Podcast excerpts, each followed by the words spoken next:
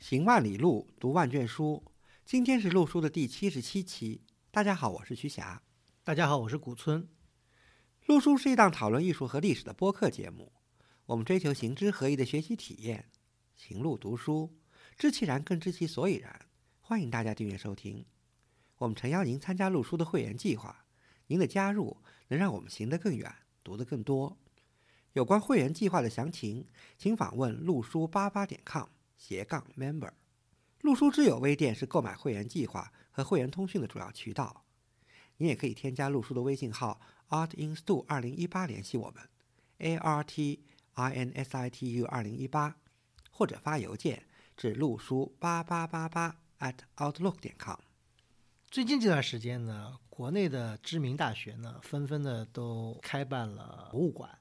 其实这种传统呢，我们要讲讲呢，其实应该说是来源于西方大学的这个博物馆的传统。嗯，我们今天呢聊一聊美国大学的一些博物馆。呃，首先呢，当然是曲霞母校啊，宾夕法尼亚大学的考古博物馆。对这个，大家因为听我们以前的节目都知道，这个博物馆有很多的比较 high profile 的中国的藏品，就是有高曝光度、高光的这个藏品啊，像什么昭陵六骏呐，对吧？传广胜寺的壁画。其实，在美国的顶尖学校里面，除了宾大以外呢，还有几所大学的博物馆呢，我们也曾经讲过，比方说。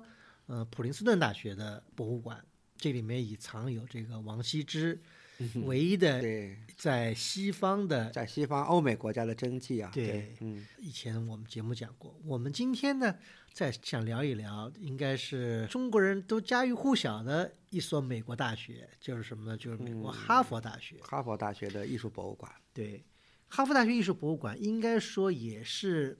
美国大学博物馆中间收藏中国文物的翘楚，嗯，我觉得比宾大的好。而且我觉得还有一个主要的，就是哈佛大学的博物馆的展陈条件要比你们宾大的那个中国园厅要要强的不知道多少。人家钱多嘛，是。但是宾大那个博物馆的历史要比那个哈佛的早。嗯，宾大应该说是美国大学博物馆里面可能最早收藏中国文物的。对，一个是博物馆的历史就早，第二个就是收藏中国文物呢，也是。甚至在美国的，就是非大学博物馆里也是早，就是大学博物馆跟非大学博物馆这个还有一定的界限啊。因为一般来说呢，大学博物馆呢，它都以教学为主，教学科研的辅助对，所以有收藏文物的博物馆呢，一般这些大学都有，比方研究这些文物的系或者学科，或者是考古。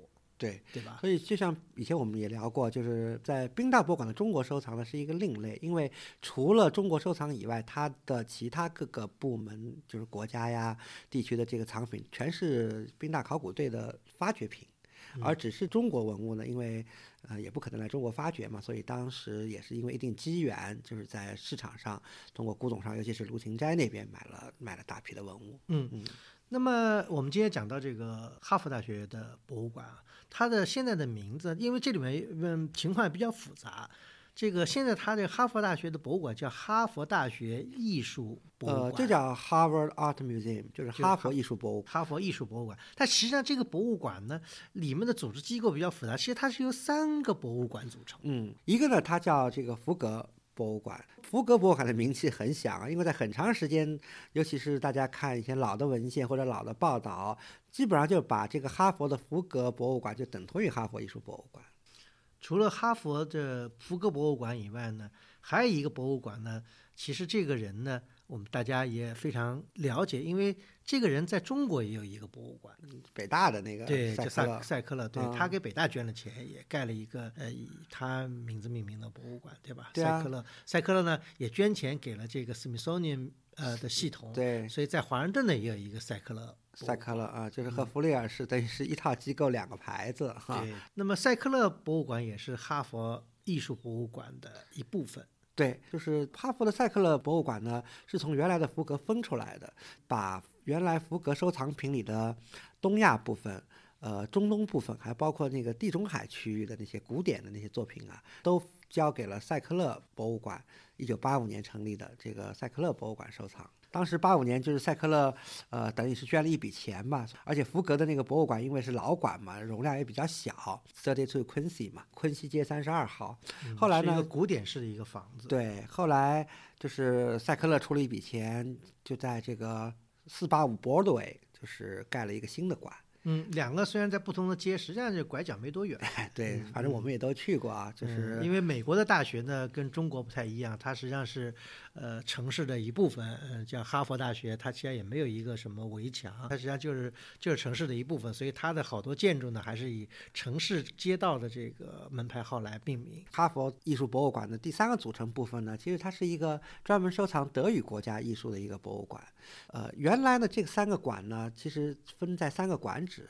后来就是二零一四年以前进行了一个六年的一个博物馆的一个馆舍的一个更新工作，就是什么呢？就是把原来的三十二昆西街上的那个福格博物馆进行了一个扩建，馆藏的这个陈列的面积呢扩大了百分之四十，就是他也没拆那个老馆，只是在老馆前面加了一个新馆，然后把老馆和新馆之间用一个玻璃的一个一个空间结构给它连接起来了，好像很多美国博物馆都是这么做的啊。嗯。美国的博物馆、中国博物馆有点不一样的地方，就是说美国博物馆很少有另起炉灶的，嗯，一般都是不断的在扩建，包括最有名的像这个大都会博物馆，对吧？也扩了好多次，扩了无数次，但是它就在一个地方一直在扩扩扩扩扩，很少有像这个中国的博物馆，我们再选个地方重新盖一盖个新馆啊，是，对，这是完全不同的系统，对，但是呢。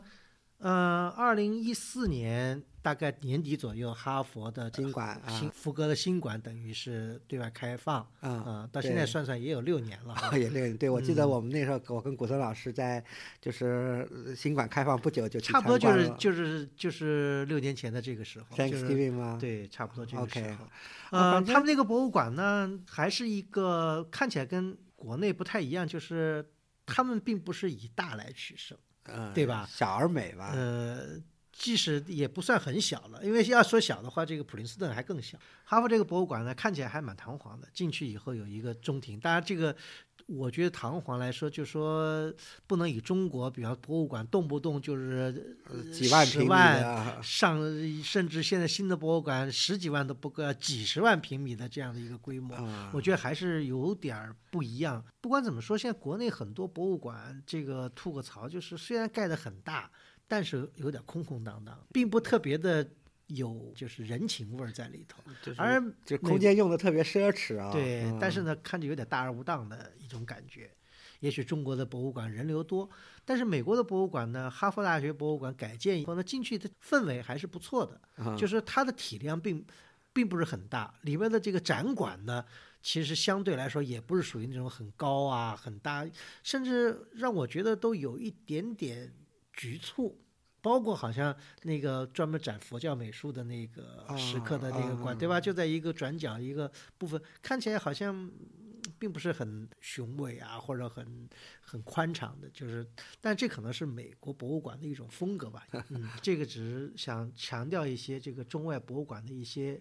差别在萨克勒和德语国家那博物馆和福格，终于在这个比较好的条件下，就是在福格的，就是三十二街昆西，然后他们那个房子改扩建以后，都整并到一起去了。那还可以，其实还可以提一下，就是原来那个老的萨克勒馆，就是八五年建的那个，就是在呃 Four Eighty Five Broadway 的那个馆呢，其实现在就是那个哈佛大学的艺术史和建筑史系嗯办公用房啊。嗯，哈佛大学艺术史和建筑史系也出了很多名人啊。那么我们言归正传，再来聊一聊哈佛艺术博物馆的来由吧。因为这个博物馆里面跟三个重要的人物啊，收集在一起，对吧？这三个人物呢，一个呢就是刚才讲到的这个福格，嗯，另外一个呢就是我们以前在若干期节目里都提到过的一个叫兰登·华尔纳的人，嗯，还有一个人呢是哈佛大学的校友。也是我们今天要重点讲的一个人，就温索普。嗯嗯，温索普。对，这三个人。那么，首先先讲讲这个福格。福格的这个全名啊，他叫这个 William Hayes，呃，福格。他呢是一个美国一个富商。其实这个人啊，他和我们中国还有点关系的。嗯，因为他的钱是哪儿来的呢？他是专门做远东贸易的。鸦片战争以后，五口通商以后的这个贸易量是更加的大了。所以这位福格呢，就是在经营，尤其是波士顿港和这个费城港啊，就和中国做贸易的，包括日本啊、中国呀，还有一些这个东南亚地区。所以他是一个大的一个外贸商人。呃，积累了大笔的财富。为什为什么说就是以后哈佛的艺术博物馆会以福格来命名呢？那是福格去世以后，就是他的太太呢叫伊丽莎白福格，在一八九五年的时候，其实在一八九一年的时候捐了一大笔钱给哈佛，二十万美元，那是在当时是一笔巨款了。嗯，所以就拿这个钱呢盖了馆舍，当时还不是在昆西，是在这个哈佛校园北面的一个不大的一个房子里。所以这个就是一八九五年。哈佛福格博物馆的诞生的这么一个机缘。从艺术史研究的角度来说呢，哈佛其实在一八七零年代呢就开设了艺术史课了，但是在这个课开设的二十年后才有了自己的博物馆。所以在这方面呢，这个福格这笔钱是非常重要的。福格他本身呢，呃，虽然做中国的贸易什么的，对吧？但他夫妻俩呢是没有到过中国的，也没有专门收藏中国的文物。中国的文物进入福格博物馆馆藏呢，首先呢是始于哈佛大学的美术理论教授 Rose。对，这个罗斯教授其实我们以前讲过，这个罗斯教授是跟以前讲的这个费勒罗莎，还有这个大德寺的什么五百罗汉是有一定的关联的。对，这个 Ross 教授他收藏了很多这个亚洲、日本和中国的这个艺术品。因为刚才古村老师提到了大德寺藏的这个罗汉图嘛，当时就是一八九四九五年的时候，费勒罗莎把大德寺藏的，就是我们中国宁波地区惠安院流出去的那个五百罗汉图里头，他挑选了四十四幅，第一次在。北美举办了一个中国的古代绘画展，就是在波士顿美术馆。画展结束以后呢，就是 d e m r o s e 这个罗斯教授呢，他就买了其中的五幅，然后波士顿美术馆买了五幅。后来罗斯也把他后来那五幅，后来又又遗赠给了这个波士顿美术馆，所以有十幅大德斯罗汉图呢，就是在波士顿美术馆。这个 Ross 呢，把自己的一部分收藏呢。包括他收藏的一些中国绘画，当然质量是今天看来也不是很高的那些绘画了，也捐给了当时哈佛，所以这个就构成了福格当时最早的一批中国收藏。那么除了 Rose 以以后呢，还有一些哈佛的校友也陆续的捐赠了一些自己收藏的中国的艺术品呢，给这个博物馆。比方说哈佛校友有个叫 Wither，嗯，对吧？把青铜器什么的捐给了这个。呃，哈佛，但这些呢都还不构成规模，嗯，规模不够大。一直到谁出现了呢？一直到就是说，呃，具有传奇色彩的这个兰登·华尔纳出现，对，他出现了以后呢，给这个哈佛大学艺术博物馆的中国收藏呢增添了很多的亮色，或增添了增添了很多的重磅，嗯。兰登·华尔纳这个人实在是太重要了。其实今天我们去看哈佛艺术博物馆的官网啊，在介绍到亚洲收藏部分的时候，他的第一句话他就说了：“他说兰登·华尔纳一九一二年在哈佛大学开设了东亚艺术这门课，这个不光是在哈佛大学第一次开这门课，而且是在整个美国第一次开这门课。”所以今天谈到哈佛的哈佛博物馆的亚洲收藏，完全就把这个源头，就是这个荣誉，就交给了兰登·华尔纳，觉得是兰登·华尔纳的贡献是最大的。嗯，对，是对于这个亚洲、对亚洲和中国来说，是的，嗯，因为兰登·华尔纳这个人呢，我们在以前的好几期节目里面都曾讲过兰登·华尔纳，对吧？呃，尤其我们也推荐大家看过一本叫兰登·华尔纳写的叫《在漫长的中国古道上》，对，讲述了他去敦煌的两次经历，嗯嗯。包括就是我们以前讲过，在泾河流域的南北石窟寺，对吧？尤其是南石窟寺，对我们已经聊过很多次兰登·华尔纳了。对，但是我觉得呢，其实这个人还是值得再聊一聊的，因为他真是对哈佛的，从小的来说，他对哈佛博物馆的这个亚洲收藏；从大的面来说，他对整个的这个北美的东亚的艺术史的研究，这个人都是一个。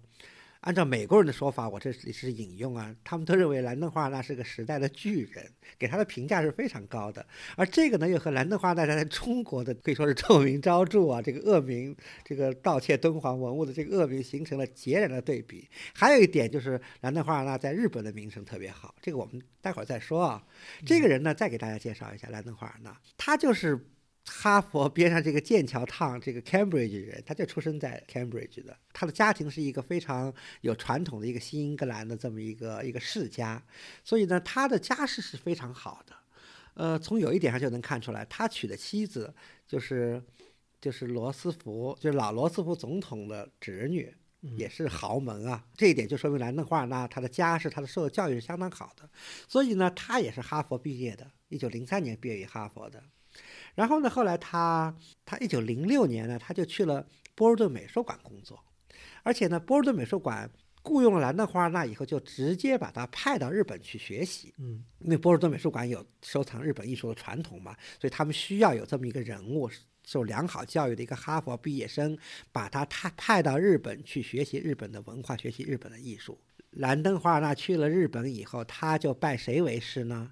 就是著名的冈仓觉三，也就是冈仓天心，而且他去跟冈仓觉三学，他是完全是用的日本的传统的那种入室弟子，就是跟着冈仓的其他学生一直住，都住在冈仓家里的，嗯，就是那种这样手把手的这种传统式的教育。带出来的，所以他就是在冈仓觉三的家里成了冈仓觉三的入室弟子以后呢，学习了很多日本的艺术，而且他尤其对日本那种民间的工艺以及对日本的雕塑这方面呢，他是非常有心得的，所以他就掌握了这些知识以后呢，他就又回到了波尔顿美术馆，一直工作到一九一三年。在之前呢，他又。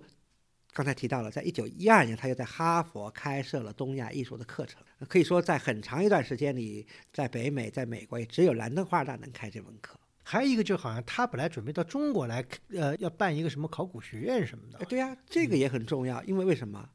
因为这个就和另外一个我们也以前节目里也聊到的一个重要人物，就是美国的大收藏家弗利尔有关系。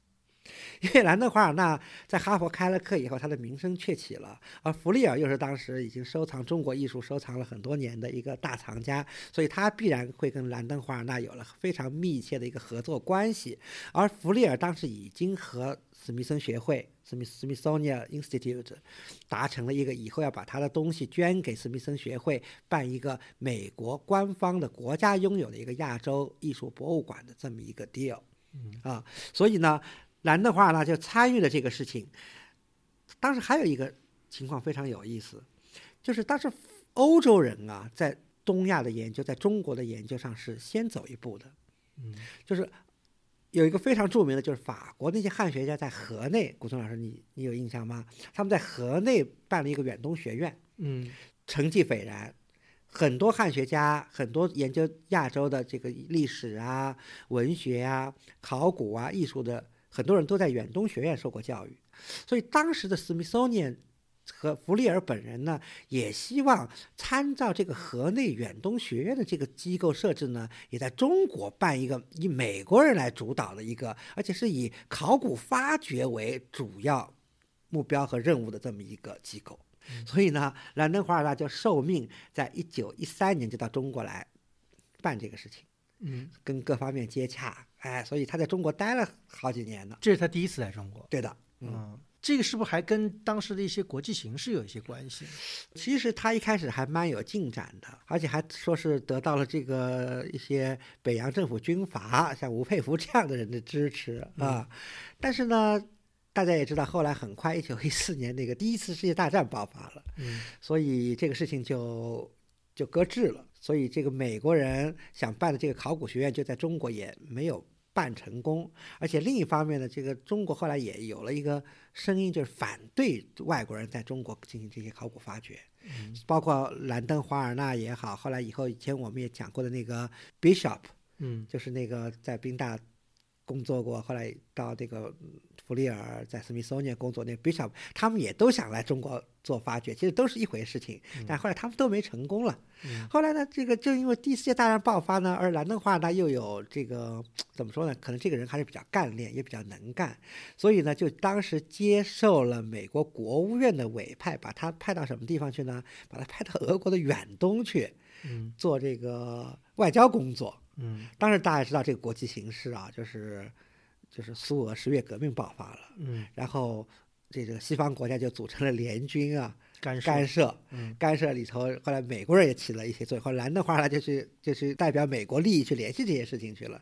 所以这个人呢是个学者，还做过秘密工作，所以呢是一个非常具有传奇色彩的人物。他又是个考古学家，嗯还在中东发掘过，后来又去日本学习过，掌握各种语言，对吧？嗯所以以前我们也聊过，就是美国著名的那个《Indiana Jones》那个三部曲，对吧？什么夺宝奇兵，什么奇兵，对吧？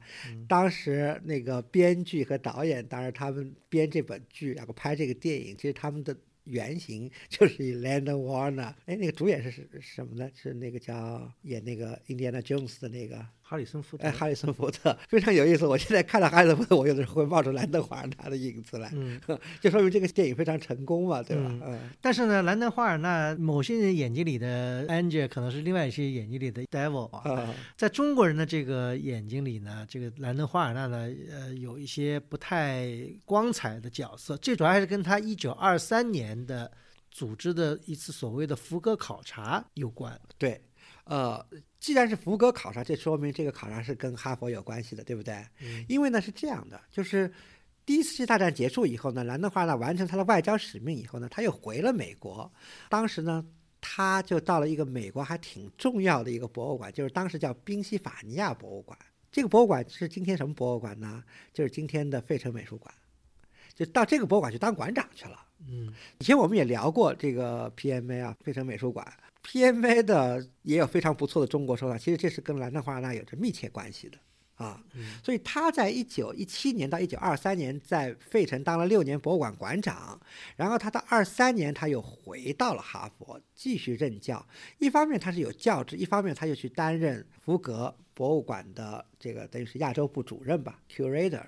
所以呢，呃，他的一项主要工作就是率领了，因为他当时募了一笔钱，就率领了福格博物馆的考察队去中国的西部，尤其是敦煌去探险吧。其实他们是去攫取这个古代艺术品。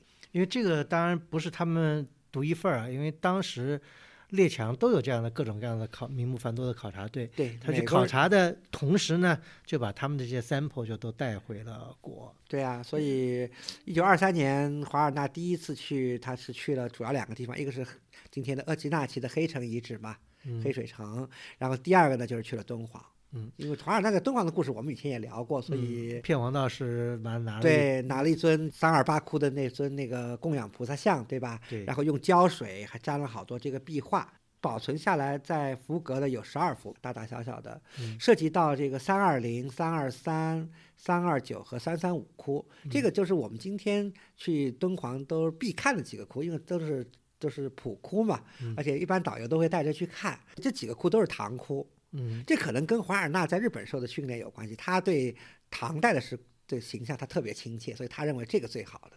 嗯啊，所以呢，华尔纳他在敦煌接取壁画、拿塑像，但是呢，这次还算是他有有所得的。他想着第二次我他带着更好的这个配方，带着更多的这个技术人员，他第二次再去敦煌，所以这就有了这个一九二五年的第二次福格考察。嗯嗯，这里面呢又领出一个插曲，就是第二次福尔考察呢，呃，引入了另外一个很重要的一个概念，就是哈佛的这个当时还不叫哈佛严谨学社，对，嗯，就是现在叫哈佛严谨学社。哈佛严谨学社大家知道是哈佛大学下面的一个非常著名的学术机构，专门以这个研究中国，对吧？为主。那么它的这个发起人呢是一个铝业大亨，这个吕耶大亨呢毕业于俄亥俄的 Auburn College，这 Auburn College 呢，呃，也跟中国有很多的渊源。它它因为是个教会学校，呃，孔祥熙就是在那个学校毕业的。对，啊、所以这个 Auburn College 里面还跟中国有很多的渊源啊。这个我们以后有机会还可以再专门讲这个学校。呃，这个霍尔是个铝业大亨，也这学校毕业的。他去世以后呢，留下了相当一笔财富，就说给哈佛大学要促进这个跟中国的这个学术交流。对对，当时呢，哈佛大学呢是跟中国的首屈一指的这个北京大学进行合作，所以这也是为什么他第二次福格考察的时候接受了哈佛燕京学社的资助，而且呢是由北京大学派了像陈万里这样的人跟着一起去做的考察。对，因为本来是想着这第二次考察就等于是哈佛北大的一个第一次合作，一个西北调查、西北考察。但是这次呢，因为我们在那个那次这个节目里面节目里已经讲过了，呃呃，怎么样的一个来龙去脉？因为这期节目应该是我们录书节目的第二期啊，不是第三期，嗯嗯。挺传奇的，陈万里先生呢是起到了一个非常好的一个保护中国文物的一个作用，抵制了华尔纳的第二次企图来，因为第一次他收获比较丰富。拿到哈佛去做了展览以后，大家就觉得呀，这个非常有意思，所以才拿了很多的钱，完了准备第二次大干一番。但没想到跟北大合作以后，遇到了陈万里这样的爱国学者，所以这个第二次呢就铩羽而归了。对，就基本上没有任何。一九二五年这次呢，就是第一个就是蓝登花呢，他们这次考察队就一无所获。嗯。第二个呢，就是也就跟北大的合作这次就有点不欢而散。然后北大也意识到了你们这帮美国人这个居心不良啊，所以当时的这个情绪。非常激烈，所以北大就断然终止了跟哈佛的继续合作下去，所以才有后面的斯图雷登跑出来。因为大家知道，斯图雷登那时候的燕京大学还只是一个非常后起的一个新的大学，他之所以后来能够跟像哈佛这样的老牌大学进行合作，那当然斯图雷登长袖善舞是一方面，另外一方面也是因为就是说有了兰登华尔纳的这次考察，北大呢后来退出了跟哈佛的这个合作，所以呢后来才使得燕京大学。跟哈佛进行了合作，才有了现在的哈佛燕京学社。虽然燕京大学在中国已经成为了历史的名词，对吧？但是哈佛燕京学社还是起了非常。可以说是在以后的这个中美的这个学术交流上面，还是起了相当重要的一个作用。现在还在发挥着很重要的作用。对，这是这是功不可没的。对，咱们也应该有一说一啊。啊，对。另外还有一个小插曲呢，就是什么呢？就是我们大家都知道的古建大师梁思成先生，他在宾大毕业以后，呃，去哈佛读书，对吧？他本来想读博士的。因为梁先生是拿了宾大的硕士。嗯嗯，想去哈佛读博士的。对，嗯，因为当时梁先生想读这个这个博士，而且研究中国方向呢，因为美国 只有一个人，那就是兰登·华尔纳，所以他是去哈佛找兰登·华尔纳念书，而且已经入学了。嗯啊，后来就是说要回国去对，而且这个建议呢是兰登·华尔纳给他说，你现在资料不够，你还是要回去收集资料，然后再回来写论文申请这个学位。所以才有了以后的这个梁先生他们回国，然后有了营造学社这么些故事吧。嗯，所以这些都是有所勾连的。对。从二五年兰登·华尔纳就是第二次福格考察铩羽而归，然后他又回哈佛继续教书，继续组织这个博物馆的亚洲部。那他再一次回中国呢，其实就是一九三零年了。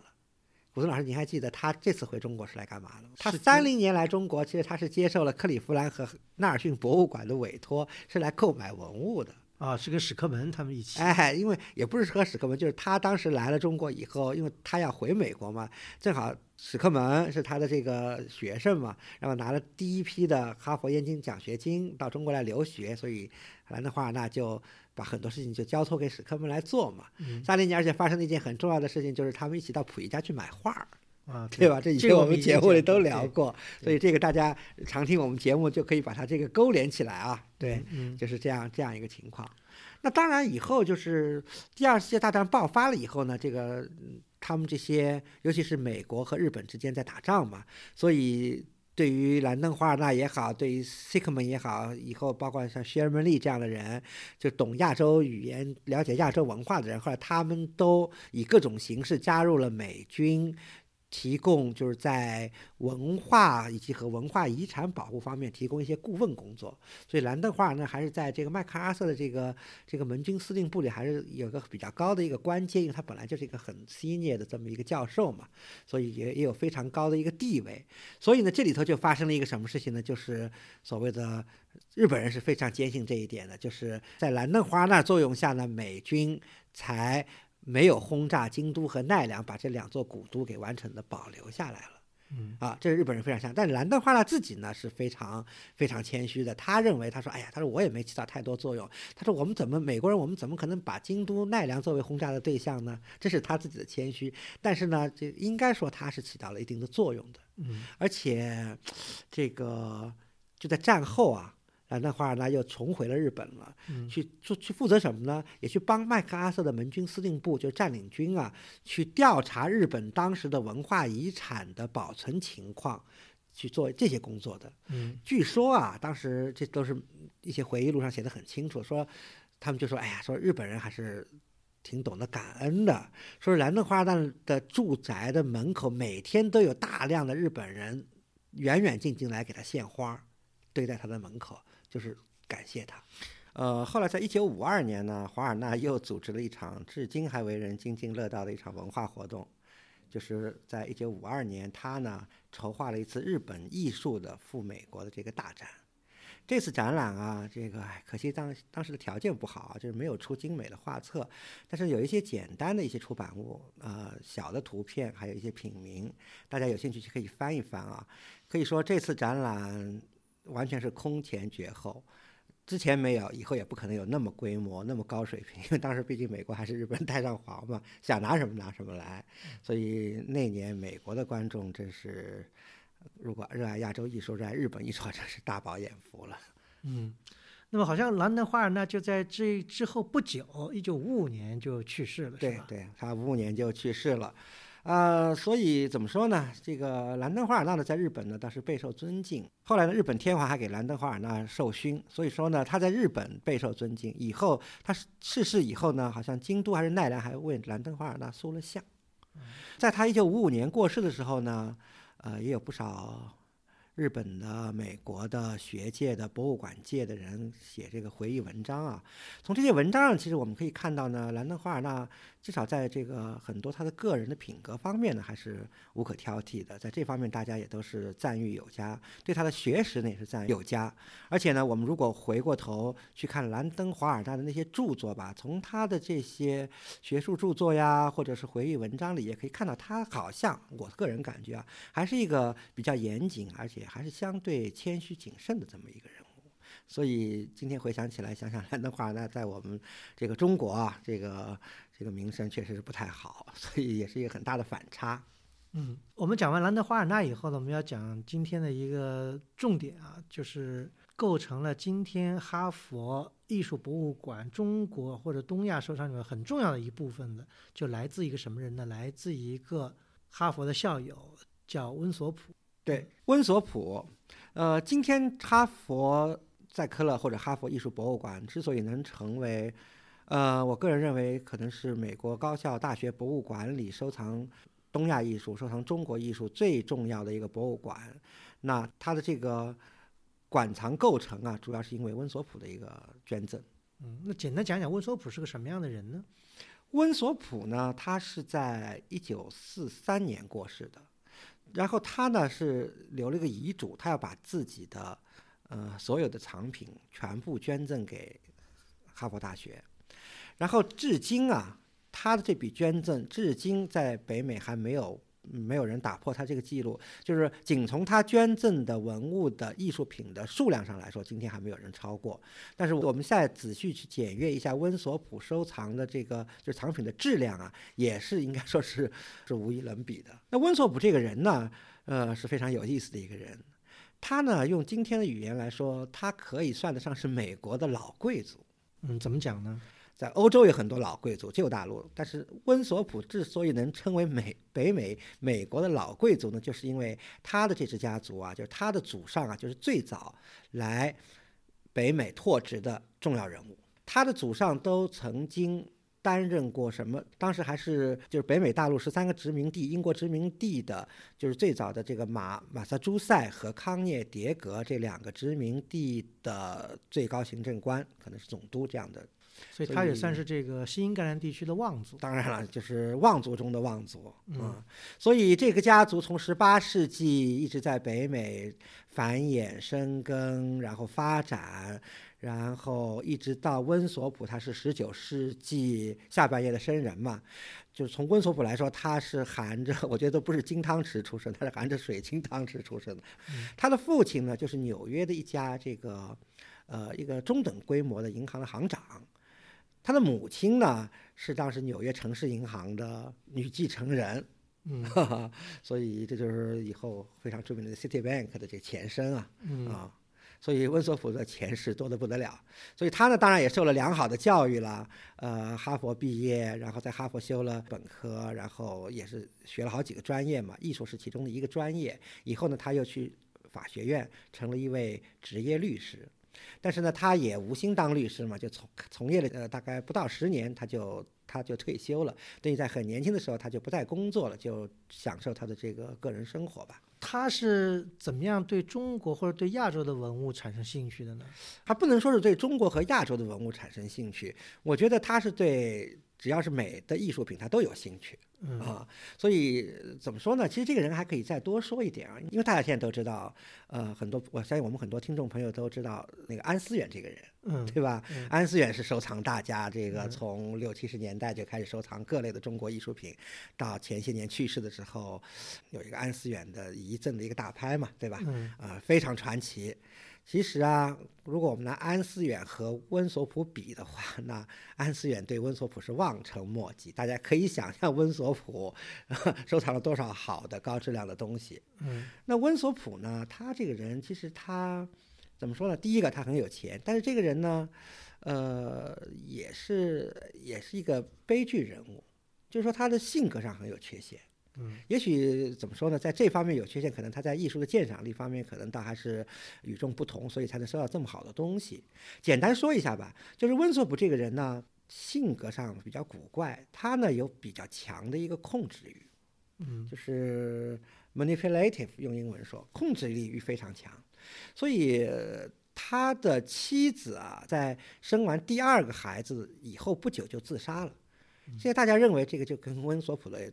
可能家庭的一些就是不和谐啊，可能他的控制欲太强有关系，他的太太都没法忍受他，所以呢，他太太过去世以后呢，温索普呢就和年幼的一个大女儿和襁褓中的小女儿一起生活。呃，即便这样，他做不好一个丈夫，他也做不好一个父亲，所以他对他那两个女儿的这个教育啊也是非常成问题。他到什么极端呢？就是他都不让他两个女儿接触社会。因为他足够有钱啊，他在纽约中城有豪宅，他在麻省啊还有一座非常大的庄园。据说这个庄园啊是森林密布，就是在森林中有一个巨大庄园，里头呢说是养了好几百只特别漂亮的野鸡和孔雀。就在他的这个 villa 里头，就有四十多名园丁帮他打理，然后里头有个大的宅子，这宅子里光这个呃照顾他们一家三口的仆役就有五十多个。嗯，就完全就像个宫殿一样的，就是一个存在。欧洲的老贵族一样，对他完全是过着这样的一个贵族贵族生活。但是这样呢，哎，非常可悲啊！就是这个这两个这个女儿啊，就是。在这样的一个深宅之中，不接触社会的这个生活之中，就是非常的这个寂寞孤独。之后不久，就在两个女儿成年了不久以后，就发生了一件当时在这个美国上流社会还是比较轰动的一件事情，而且这件事情对温索普个人的打击挺大的。就是在大概二四年的时候，这俩他俩女儿啊，就是趁着他父亲去纽约不在麻省这个庄园的这个机会呢，就两个女儿同时私奔了。嗯，那个姐姐呢是和自己的这个专职司机走的，妹妹呢是和家里的电工走。嗯，所以这个事情就是当时就被这个上流社会传为笑谈啊。很显然，对这个温索夫打击打击是非常大的啊。他最亲密的两个亲人，他的挚爱也不顾他父亲的颜面，做出这样的事情就就离开他了嘛。所以他也一无亲人。可以说，从这个以后，他温索夫他自把自己的所有的这个。感情啊，和他的热情、激情都投入到艺术品收藏上去了。啊，刚才讲的是温索普的私人的八卦啊，但温索普呢，实际上他作为一个有钱人，他资金是没有问题，但他的收藏呢，还是需要有鉴赏能力的一些行家来给他做参谋，或者是他要依赖一些非常有知名度的嗯古董商。嗯，呃，就像古村老师说的。一作为一个私人藏家，因为你不可能有太多的专业知识，你有自己的审美和鉴赏能力，所以在很多方面呢，在很多品种上呢，它都是需要一些专家顾问的。但是温索普非常有意思啊，就是温索普他不光是收藏东亚艺术的、亚洲艺术的，他还收藏大量的包括欧洲的甚至美洲的那些艺术，呃，古代的也有，近代的也有。比如说吧，这个，呃，温索普在欧美画家，像法国的安格尔啊、雷诺阿呀、美国的惠斯勒啊、萨金特呀，甚至包括荷兰的梵高，他都有大量的这个收藏，而且他在两个品类上收藏的是特别极致的，一个是法国十九世纪绘画，还有一个是英国的前拉斐尔画派。所以据现在的资料看啊，就是温索普在收藏这些艺术品的时候，其实他大量的是依赖专家的意见，啊。非常有意思的是，就是他在收藏东亚艺术的时候，据说啊，他就不依赖专家的意见，他也不去咨询什么人，他完全是靠自己的判断力。他觉得自己喜欢美的，他就会买下来。而且他是他这个人的眼光是非常挑剔的，他不收别的，他收三个品类，就是中国的古代玉器，第一类；第二类中国古代的青铜器；第三类是中国的高古佛像。嗯。这三类现在在这个拍卖里面也都是属于非常资金昂贵的三大类藏品吧？对啊，嗯，现在我们也不知道他是怎么开始这个收藏的，但是他的收藏的年代呢还是比较清楚，就是在一九二零年代、一九三零年代。呃，他在这方面和这个我们以前介绍过的那个美国的那个弗利尔呢是有一点像的，就是在个人的这个鉴赏能力上、个人的审美倾向上有强烈的自己的一个特点。所以温索普他收藏这些中国的这些非常怎么说呢？非常质朴，非常呃，一方面有些神秘主义啊，对吧？这些这些作品呢，他是有自己的独到见解的。他的这些收藏时间，刚才曲佳老师讲了，从上世纪的二十年代、三十年代，那正好也契合了，就是那个时期也是中国的古代艺术品大量外流的这个时间，对吧？就是说，今天我们来追溯温索普那些藏品的来源呢，呃，也是来自当时最有名的两个大的在北美经营中国艺术的古董商，一个就是日本的山中商商会，另外一个就是卢芹斋。呃，山中商会和卢芹斋呢，大家都不陌生哈。嗯。尤其山中商社是一个非常大的一个日本的一个古董，等于是古董集团一样的。他在中国收取了很多很知名的，比方说像这个恭王府的藏品，对吧？嗯。呃，甚至这个把天龙山的这个所有的这个。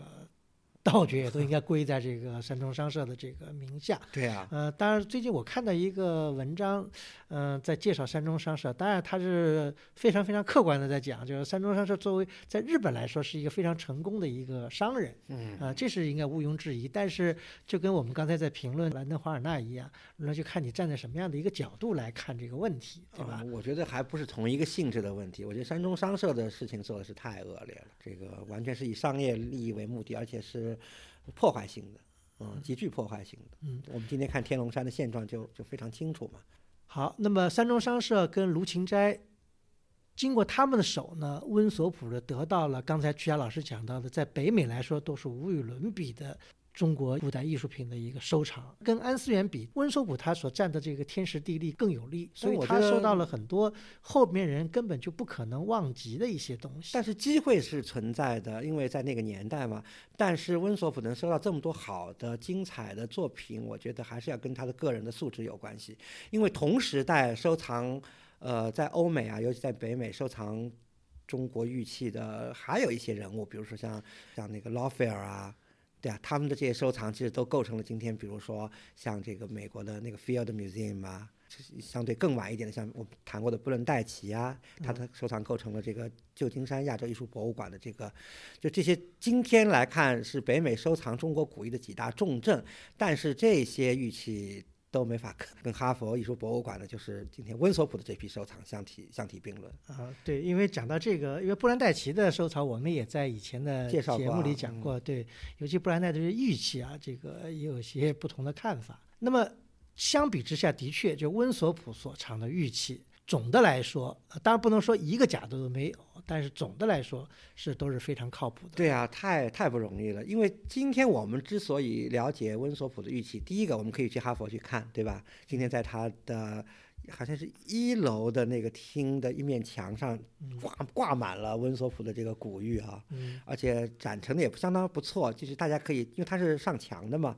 大家可以非常近距离的通过非常好的一个灯光可以看到这些这个玉器的这个形形制啊，看到它的这个纹饰啊，看到它的质感，看得很爽。另外一个，我们为什么能了解温索普藏玉的一个价值呢？这个还要跟一个非常著名的。研究中国古代艺术的一个汉学大家，就是就是哈佛大学的这个 Max Lower，就是那个罗越教授。嗯，罗越教授，呃，我相信今天研究古玉的人都会知道罗跃教授的这本大作，就是《温索普藏玉》。嗯，因为他那个书是呃有一定的厚度嘛，而且是拿那个硬封的红皮儿。做的这个大书嘛，所以呃，这个大家以前都戏称是红宝书啊。这个书太重要了。就是罗玉呢，把温索普这六百多件套的这个古玉呢，做了一个相当细致的梳理和研究。按照罗玉认为，大概只有个位数的，大概只有四五件可能呢是存疑的，其他都是这个真品，而且是精品。今天我们去看温索普的这个藏玉啊，它。就是高古玉嘛，基本上它的跨越的年代就是我们史前，就是新石器开始，一直到商周秦汉。而且我们今天在玉器的研究界、鉴赏界也好，最看重的就是我们中国新石器时代晚期的三个主要的玉器文化，就是红山啊，对吧？这个东北的，呃，良渚啊，这个浙江这边的江南地区的，还有山东那儿的龙山，这三大主要玉器文化的玉。器啊，在温索普的收藏中都有很多精彩的这个样本，嗯啊，可以说是美轮美奂啊，这个收藏价值啊，这个艺术价值和学术价值都是很高的。那么除了刚才讲到的温索普呃藏的这些高古玉以外呢，温索普所收藏的有一大类呢，还是什么？还跟这个我们以后也要重点讲的，就是跟这个金村大墓有关系。嗯，大家知道，就是说。在上世纪二十年代末，就是一九二八年左右的洛阳呢，邙山脚下的金村呢，无意中呢被当地的农民呢盗挖了一个很大的一个东周墓群。嗯，这个墓群因为是盗挖的，所以呢没有任何的这个考古资料可以证明。但是呢，后面的专家呢，大多数认为这个大墓群是跟周天子有关系。对，是因为里面出土了很多东西，这些东西还涉及到，比方说以后我们要讲的另外一个。呃，民国时期的古董大咖就是怀里光。怀里光因为当时在开封做这个圣公会的主教，呃，其实兼做文物生意，他经手了很多金村的东西。对，这怀里光是个特别复杂人，我们留在以后给大家介绍。那金村这部分东西流进市场以后呢，温索普呢？也得到了相当一部分。呃，应该说温索普得到了主要部分，尤其是玉器这部分啊。嗯。因为大家知道，这个金村的这个玉器青铜器出来以后，对吧？嗯。然后就给几个几个分销商就包圆了嘛。怀里光是得了一大部分，就卢芹斋也得了很大的一部分玉金城玉器。嗯。现在认为呢，就是这个卢芹斋的这部分是全部包圆卖给了这个文索普。啊，等于是 一把全买走了。这里面有一样东西非常令人印象深刻的展示在博物馆呢，就是一面其实一面铜镜。但这个铜镜呢，它的妙处就在于它的背面镶嵌了很多的玉石。对呀，对吧？对，也就就就叫它叫这个玉圆青铜镜，就是它的边缘都是拿玉镶嵌的。对啊，因为我们知道这个铜镜是照正面对吧？背面的话都是有。青铜铸造的纹饰，对，这可以作为欣赏用。呃，以后我们在这个唐代，大家都很熟悉的一些金背镜、银背镜啊，就是它的背面都包了这个金和银的一些一些装饰品。但是我们在战国时期的金村大墓出土的这面这个，我们在刚刚古村老师说玉圆青铜镜，它背面包的是软玉啊。嗯，而且这个玉上还非常规则的镶嵌了很多青色和白色的这个玻璃球。大家知道，玻璃这种东西当时也是一个非常呃舶来的一个奢侈品。对，所以可见这个墓的等级之高，它的工艺之精啊。今天我们去哈佛看到这面镜子，可以说还是叹为观止啊，这个太令人震撼了。对，只要是收藏镜子这一类的，或者跟玉器，因为它是。交叉了青铜器跟玉器两个种类。对呀，嗯，所以说到青铜器，就是因为青铜器也是温索普收的一一大品类嘛，当然在数量上是不能跟它的那个玉器。这个相提并论，而且在质量上呢，虽然很精，但是因为美国还有收的更好的这个青铜器的嘛，所以它呢还还可以，对吧？嗯，有几件重，有有有，当然有重器了，对吧？就是也是流传有些，比如像像有些吴云的旧藏啊，清末这他也收到了。嗯，但是今天其实还有几件，尤其是刚才古森老师讲到了镜子，对吧？有一件特别为人津津乐道的，就是一面战国的一个四山镜。啊，那个镜子可以说是四山镜里好像最大的一面了，镜王了，因为有三十公分啊，直径啊，因为战国镜又是四山镜到这个尺尺度的，而且保存的品相还都那么好的，应该也是无与伦比的。嗯嗯，还有什么？还有五山镜，这个五山镜是这边小小小一点。对，大家如果知道就四山五山，因为这都是属于比较少见的，一般来说三山比较多看见，是吧？呃，这个讲的就是青铜器。那么还有呢，其实呢，就是我们要讲到，就是也是我们提及比较多的，就是温索普所收藏的佛教造像。嗯嗯。这个佛教造像呢，现在呢是陈列在一个专门的一个。厅里面一开始我也讲了，这个这个厅呢，我觉得设计的呢不是特别好，因为它这个它是完全用了一些自然光，所以它的陈列呢，就是看起来受到天气的影响啊，观感就会产生很大的变化。因为它这个厅是在二楼，而且呢它是沿街的，第一条，第二条它是采取的全落地玻璃式的那种很敞亮啊，我觉得展展示现代艺术还是挺好的，但是。展示中国古代的这个佛像，嗯，而且它那个是朝西，不知道你记得吗？对，就下午那个西晒啊，是特别的厉害，嗯，所以走进去就让人有一种燥热的感觉。虽然空调很，但是那个太阳太大了，而且各种各样的散光。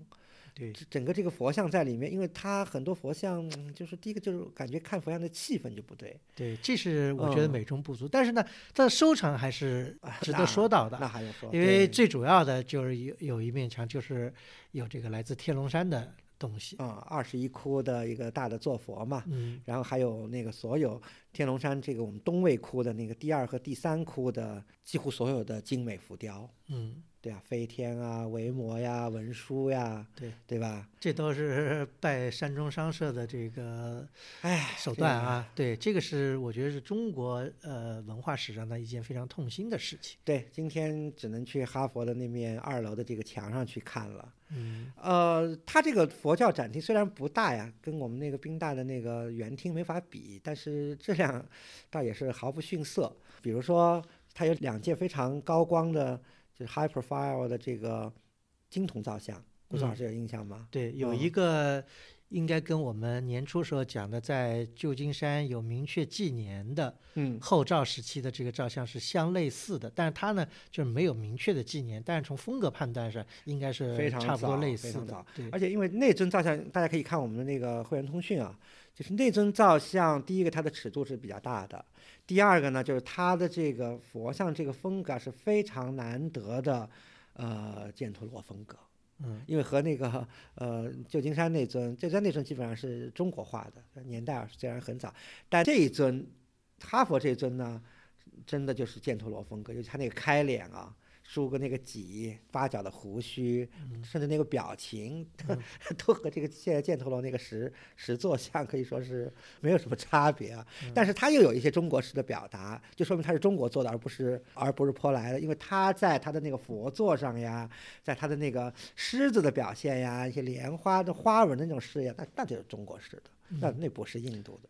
这一件是应该算是在哈佛艺术博物馆最重要的中国的佛教美术藏品之一，对吧？嗯。另外呢，还有一个呢是有一个有明确纪年的，是太和八年啊。这个纪年应该说比这个大都会藏的那个太和呃大的那尊太和十几年的还要早一点。嗯嗯嗯，对，因为太和八年就是四百八十四年嘛，正好是当时北魏还在平城呢，就是我们开云冈石窟第二期的那个开的如火如荼的，所以这尊像呢，完全可以跟云冈的那个来比较比较，和我们，嗯，上次聊过的那邺城出的那个谭父谭父造像碑啊，也可以比一比啊，在风格上啊，在造型、在图像上。当然，温索普的这佛教的造像。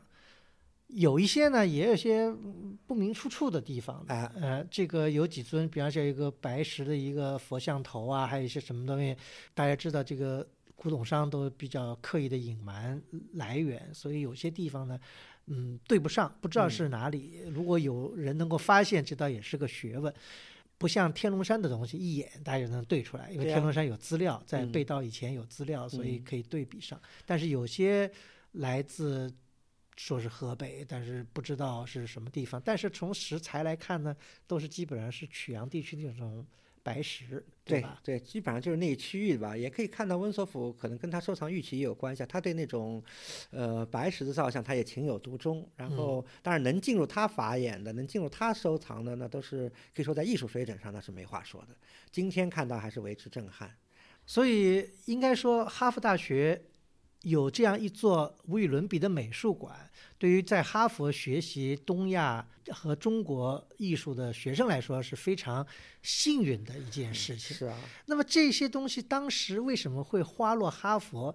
除了温索普本人是哈佛的校友这一个原因以外呢，其实呢，他也呃曾经透露出自己的一些想法，因为当时在他去世前，也有朋友呢建议，就说把他这些藏品呢。捐献给国家，这个好像对于中国来说，好像更是一个 顺理成章事情，就是说把这些东西捐献给国家多光荣啊！因为当时这个华盛顿的这个国家美术馆。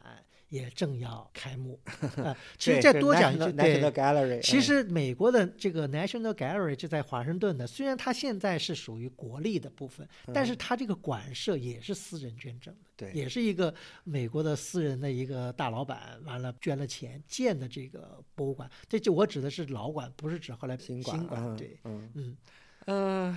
温索普这么一个可以说是用我们今天的话说，是一个怪胎吧，有点艺术大咖、艺术怪咖，可以这么说。他收藏了这么多全世界的艺术精品，不光中国的，对吧？他呢一开始都把他这些东西啊，就放在哪儿呢？放在纽约他八十二街的一个大宅子里。就和今天去安思远那房子有点像，因为大家知道八十二街是个什么概念啊，在在曼哈顿，所以今天我们大家如果去翻翻哈佛的档案馆啊，就可以看到温索普家里的那个照片，那这个和宫殿也差不多，和更像博物馆，琳琅满目，呃，甚至连这个那个楼梯间，连楼梯的边上，到处都是装饰着各种各样的各个国家的精美艺术，所以当时他。把这些东西捐给哈佛博物馆的时候，哈佛当时这个光清点搬运就花了大概大半年的时间，就这么这么多东西，而且这个他温索普很怪咖，大家知道他住在八十二街，那跟那个大都会博物馆可就是几个 block，对啊，就几个 blocks，就几几分钟就能走到的事儿。但是据说呢，他从来不去大都会的。他还看不上大都会的 这些东西，他就是心，他他就是沉浸在自己的艺术王国里了。所以你想，他这个人以后又一无亲人，以后他要这些艺术，他的收藏整体的，他要捐一个地方，对吧？这是显而易见的。刚才古城老师说了，有人劝他捐给国家画廊 （National Gallery），对吧？他不愿意，他是这么说的。他在给他的一个朋友的信里啊，他他是这么讲的。他说：“他说我啊，他也承认，他说有更多的这个。”普通的这个参观者啊，公众啊，会去会去华盛顿访问，而不是剑桥。这里剑桥就是哈佛所在的那个 town Cambridge。但是他说呢，对我自己来说呢，我是更关心那些在求学中的那些青年学生。他希望通过他的这个藏品啊，向这些学生证明啊，艺术啊，真正的艺术是植根于传统，是从传统而来的，而不是一个国家或者一个世纪的产物。美啊是有普遍意义的，美是存在在所有的国家、地域和所有的时代之中的。任何经过一双训练的眼睛啊，都是能够找到这个美感的。啊，我觉得这个话今天看来好像是大白话，但是在那个时代由温索普讲出来，我觉得是他一个发自内心的一种感悟。我觉得这其中有两点，一点是他对剑桥。是他对哈佛的一个认同，嗯，对不对？嗯，就是在某种意义上，他觉得他放在哈佛、放在剑桥，呃，他的这些藏品能发挥更大的一个作用。其实我们还可以举一个旁证啊，今天我们去看哈佛博物馆的官网，在它的官网，在它的博物馆介绍里，在早于比如说馆长致辞啊、博物馆历史，它博物馆开宗明义的。第一个向公众传达的信息就是，我这个博物馆有一个叫 Land Acknowledgement 这么一个声明。嗯嗯，大家听起来好像觉得有点奇怪，是什么意思呢？我们可以读一读这个声明啊。他是这么说的：他说，The Harvard Art Museums acknowledge that Harvard University is situated on the traditional and ancestral territory of the Massachusetts people, and we strive to honor this relationship. 嗯。吴松老师，您您能体会到其中的深意吗？嗯，就是他是对这个所给予他们这些州的麻省的人民，他是有非常一种感激之情的。对啊，就说明这个哈佛之所以能成为哈佛啊，他至少在哈佛大学和博物馆认为，它是和麻省的这块土地和这块土地上的人民是有这个密切关系的，而且他所做的教育也好，博物馆事业也好，以后都要回馈给这个。地方的这个人民的，所以我觉得这个观念，温索普也有很多哈佛的 graduates，就是很多毕业生，包括 Damon Rose 这些人，对吧？他们都有这样的一种观念，所以这个 Damon Rose 才会留下来。这个他的他在遗赠的时候，他说他的这些艺术品。他是捐赠给波士顿美术馆的，但他说他这艺术品只能去哈佛展，不能出波士顿大波士顿地区。啊，就他们对这片土地、对这个学校、对他们所受的教育、对他们在这个土地这些机构博物馆上所获得的，可以说是精神物质上的享受，他们是非常的感激，而且是非常的认可。嗯，我觉得呢，嗯，在这个节目的结束呢，我觉得我也也是讲的有两点心得啊，一个呢就是。一个大学之所以成为一个一流的大学，那是由很多元素组成的，对吧？并不是自封的或者怎么样的。哈佛之所以成为世界一流的一个大学，甚至于我觉得哈佛可能是美国大学里面中国人知名度最高的一个大学，甚至于像中国的很多东西都有意无意的以哈佛来命名，因为哈佛这两个词实际上在中文里面是没有任何。意义的，除了指哈佛大学以外，对吧？但是大家知道，如果你去搜一搜，就是这个哈佛在中国的品牌里面都有，那么 它代表了什么，是吧？这个是不言而喻的。这个品牌并不是他自己封装，而是由他的传统跟他的校友的各种积累而导致的。对，是是这么三百多年的积累，才有今天的这个哈佛。对，另外一个呢，我觉得从收藏家的角度来说，也是。大多数我们谈到的美国的收藏家，都是怀着一种得诸于社会、还诸于社会的一种情怀，对吧？他都不是像是子孙永保用的这样的一种一种一种，所以所有的这些有名的收藏，基本上都 end up 在博物馆里。嗯啊，而且在博物馆里，他们这些收藏也都得到了很好的待遇，提供大家研究，提供是提供给全世界能够研究这些文物的人的，嗯，对吧？嗯，并不完全只是说我只是提供给哈佛的学生，嗯，所以我觉得从这两点来讲，我觉得我们其实还是有很多向别人学习的地方。是啊，所以我们这期哈佛讲完以后呢，我们就把北美大学博物馆收藏中国艺术的三大重镇吧，就是 Penn，宾大的。